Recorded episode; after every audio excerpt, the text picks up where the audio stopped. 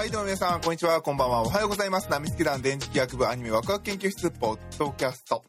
第221回目になります。イエーイはい、ということで、えー、今回1期の方も感想を6月頃かな、上げさせていただきましたグレートプリテンダーの2期の、えー、感想を話しさせていただきたいと思います。えー、っと、今週の頭？先週ぐらいか。えー、あの、ネットフリックスの方でね、こちらの作品先行配信されております。で、一期の方も、えー、っと、6月の上旬、中旬、下旬で、えー、一期の内容それぞれ分けて、えー配信されておりまして、7月から確か夏アニメとして、テレビ放送開始ですよね。で、その後ですね、え2期の方が、えー今月、ネットフリックスの方で先行配信されて、全話かな？配信されました。全部で9話か。えー配信されました。ケース4ということでね、えー配信されました。あ、言うの忘れてました。あの、今回、バリバリネタバレで喋っていくんで、あのー気をつけてください。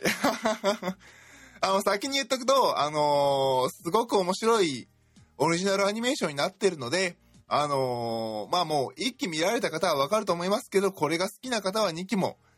えー期待して見ていただいて問題ありませんので、えーぜひこの先ネタバレを聞きたくない人は、そっか、面白いのかとだけ思って、えー、バツボタンを押してください。はい、ということで今回ね2期ということで、2期がね、先ほども言いましたように、ケース4ということで、えー、9は丸々一つのストーリーになっています。これまでの中で最長ですかね。えーそのような構成になっております。で、えーどのような内容かというと、あ、まあ、そんなに細かく喋るつもりはないけれど、どんな、どのような内容かというと、あの、金髪クソ野郎いますね。あの、主人公の枝豆をね、あのーこのコンフィデンスマンの道に誘い込んだ、えー張本人、ローラン・ティエリーか、えースワベさんがやられてるあのキャラクター。あいつが、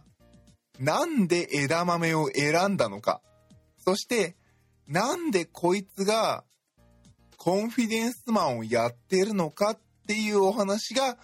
今回の、えー、2期の9話の中で語られております。いやーなんかね、終わって、やっぱ全部終わってみて、全部が全部繋がってて、枝豆を選ぶ必然性が実はずっとあったんだ、この、何あの、1期2期を通してっていうのを見終わってから、ああね、その後もう一度タイトルのグレートプリテンダーを見ると、あーっていう感じでしたね。うん、2期は良かったね。で、1期でやった話全部をこう丸ごと持ってきて、その土台の上に2期があるっていう見事なお話の構成でしたね。はい。えー、そうか、ネタバレ言うって言ったから、まあ、こっからネタバレもね、含めて話しますけど、1期2期、ケース1、2、3で騙した奴らが出てくるの面白かったですね。いやー、いいね、あいつら、いいね。ある種、なんでコンフィデンスマンが彼らを騙したのかっていうのがよくわかる話数でしたね、ケース4っていうのは。えーっと、まあ、あの、騙されたこと自体には腹は立っているけれど、復讐には興味がないと。復讐に金は生まないというね。復讐なんかに金を使うことはしないんだと。で、今、え腹は立っているけど、今回はビジネスだから俺たちは手を貸したっていうところの、あそこのオチは抜群でしたよね。だからこそコンフィデンスマンは奴らを狙うっていうことなんですよね。うん、だから、ああのレベルの金持ちってそうなんだなぐらいの感じもしますし、なんていうのかな。だからこそ金持ちなんだ感もありますしね。よかったですよね。で、えー、まあ枝豆はね、枝豆はもうひたすらかわいそうでしたけどね、もう、もう、ケース1からずーっと騙され続けて、彼が一番の被害者、被害者ですよね。ねえ。ねえ、なんかね、仕事ね。なんかね、まるで自分が選んだかのように仕事を選ぶと全部実は裏で手が回ってたっていうね。ヤクザでねえかっていうね。ね、そのヤクザの先でね。でもまあ、枝豆もね、もっともっと早く気づくべきっていうところもあったんでしょうけどね。あの、誘導されてね。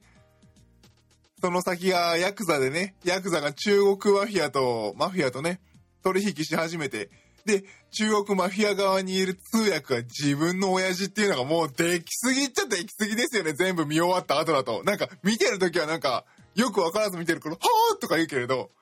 後々考えるとようできとんな、みたいなね。本当に、えー、偉大な詐欺師っていう感じでしたね。ものすごくよくできた脚本の上をキャラクターたちが歩いていくっていうのが本当に面白かったかなっていう感じがします。その中で、やっぱりあの、知らされていない枝豆だけが、あの脚本を外れることをする。だからこそそこに面白さが生まれる。意外性とかね、面白さが生まれるし、そこにあの枝豆の成長とかが描かれているのが良、えー、かったのではないかなと思います。いやー、まあなんかね、あのーあまり語りすぎるのもどうかなとも思うしね。いやー、なんかね、もう一気に9話見て、わーって一本映画見たぐらいのなんかこう感動があって、あの、あれやこれやって細かい考察がなくて申し訳ないんですけれど、なんかね、もう、あー、面白いストーリーだったなーっていう、そんな一本でしたね。なんか他の作品だとやっぱさ、やっぱこういうのってなんかまとめて配信されたもののあのを一気に見た時のこの感動っていう感じがしますよね。もう、その場その場で、おおおっていう感じのテンションで見ていく。他のなんか毎週毎週放送される作品だとやっぱ好きなやつだともう一回とか見ちゃうじゃないですか。で、2回3回見て、やっぱり最初の方に見たやつが面白かったなってなっちゃい気味なんですよね。やっぱ回数あるから。でもあの、一気に配信されるとそれがなく一つの作品として、えー、見ることができるのが、やっぱり面白いかな、あの、こういう配信方法もありかなという、作品の楽しみ方もありかなという、えー、感じがしますね。まあ逆に言うと、その、最初の方のやつを何回も何回も好きだから見返してるうちに考察とかが、あの深まって、作品を見ながらも先読みできたりとかね、えー、しちゃうのかなっていう気もします。私はね、まあ作品の先読みとかできないタイプなので、何回見てもね。なので一気に見て、こう自分自身も枝豆と同じように騙されながら、はっはっとか言いながら見るのは面白かったですね。ただね、あのー、船の上で銃撃つシーンは、さすがにね、思ったよ。し、絶対こいつら死なねえって。まあね、主人公チームですからね。よほどのことがない限りは死にはしないっていう感じでしたね。で、えー、そうですね、あのー、このグレートプリテンダー、えー、ぜひ売れて続きも作ってほしいなっていう気持ちもありますけど、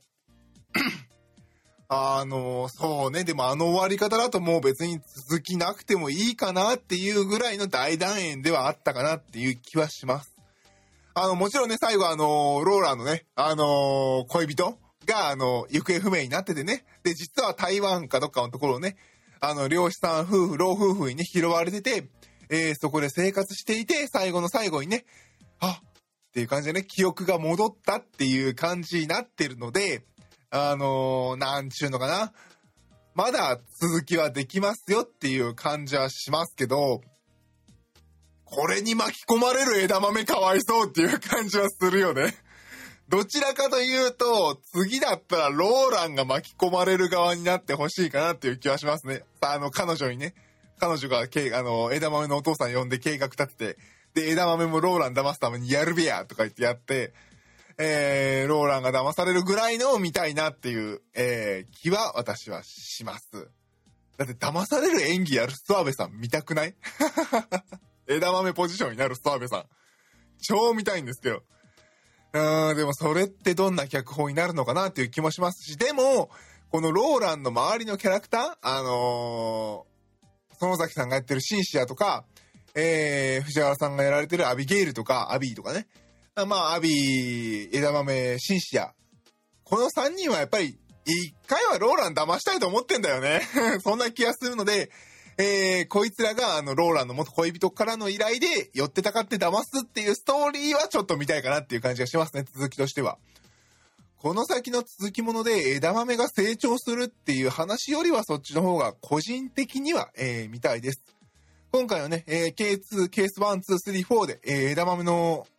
巻き込まれた人生、この、報復 Z、報復 Z? まあ、あの、波乱万丈の この、詐欺師の人生を締めくくるには、このケース4で綺麗に終わったんじゃないかなと、一つ一つ片付けられて終わったのではないかなと、えー、思いますね。なので、やっぱローランかな 騙されてほしいのは。あの、いけつかないまま行かれるとなーっていう気は、個人的にはしております。ただただね、あのー、最終話のね、エピローグとかを見てると、みんなそれぞれの道に行ってるので、えー、どうなってるのかなっていうのを、なんか、それぞれのね、道であのー、みんなそれぞれで生きてるのかなっていうのもいいかなって思います。ただね、最終話のところでね、あの、連絡、ローランが連絡取ってね、そろそろ退屈してる頃だろうとか言い始めるのは、まあ、うん、次への布石なのかなっていう、えー、気もするのでね、まだまだ、えー、この作品は面白かったので、えー、ぜひ、なんていうのかな、商業的に成功してほしいなと思います。うーん、どうなんでしょうね。この作品の、まあ、あの、どういうお金のね、出され方で作ってるのかわからないんですけれど、ネットフリックスがここまで先行配信してるっていうことは、ネットフリックスの意見が強いのかなっていう気もするので、ということは、ネットフリックス的には、円盤の売り上げって超どうでもよくて、この作品が日本、それか、あの、他の国で、えー、支持を集めることで続きが作られるのかなっていう気がするので、えー、ネットフリックスでみんなぜひ見てね。もう、ここまで聞いてる人も全部見た後だろうから、今更っていう気はするけどね。うん、すごくすごく面白い作品でした。